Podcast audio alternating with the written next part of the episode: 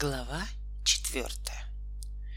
«А что мы будем сейчас делать?» — спросил Чебурашка после того, как все перезнакомились. «Давайте играть в крестики-нолики», — сказал Гена. «Нет», — сказала Галя, — «давайте лучше организуем кружок умелые руки». «Но у меня нет рук», — возразил Чебурашка.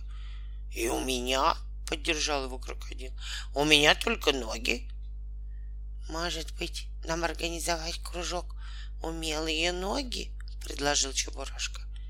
«Или умелый хвост», — добавил крокодил.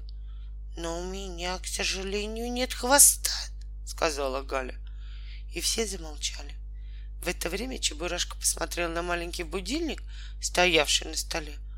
«А вы знаете, уже поздно. Нам пора расходиться. Ему совсем не хотелось, чтобы новые друзья сочли его навязчивым. Да, согласился крокодил, нам действительно пора расходиться. На самом деле ему некуда было расходиться, но зато он очень хотел спать. В эту ночь Гена, как всегда, спал спокойно.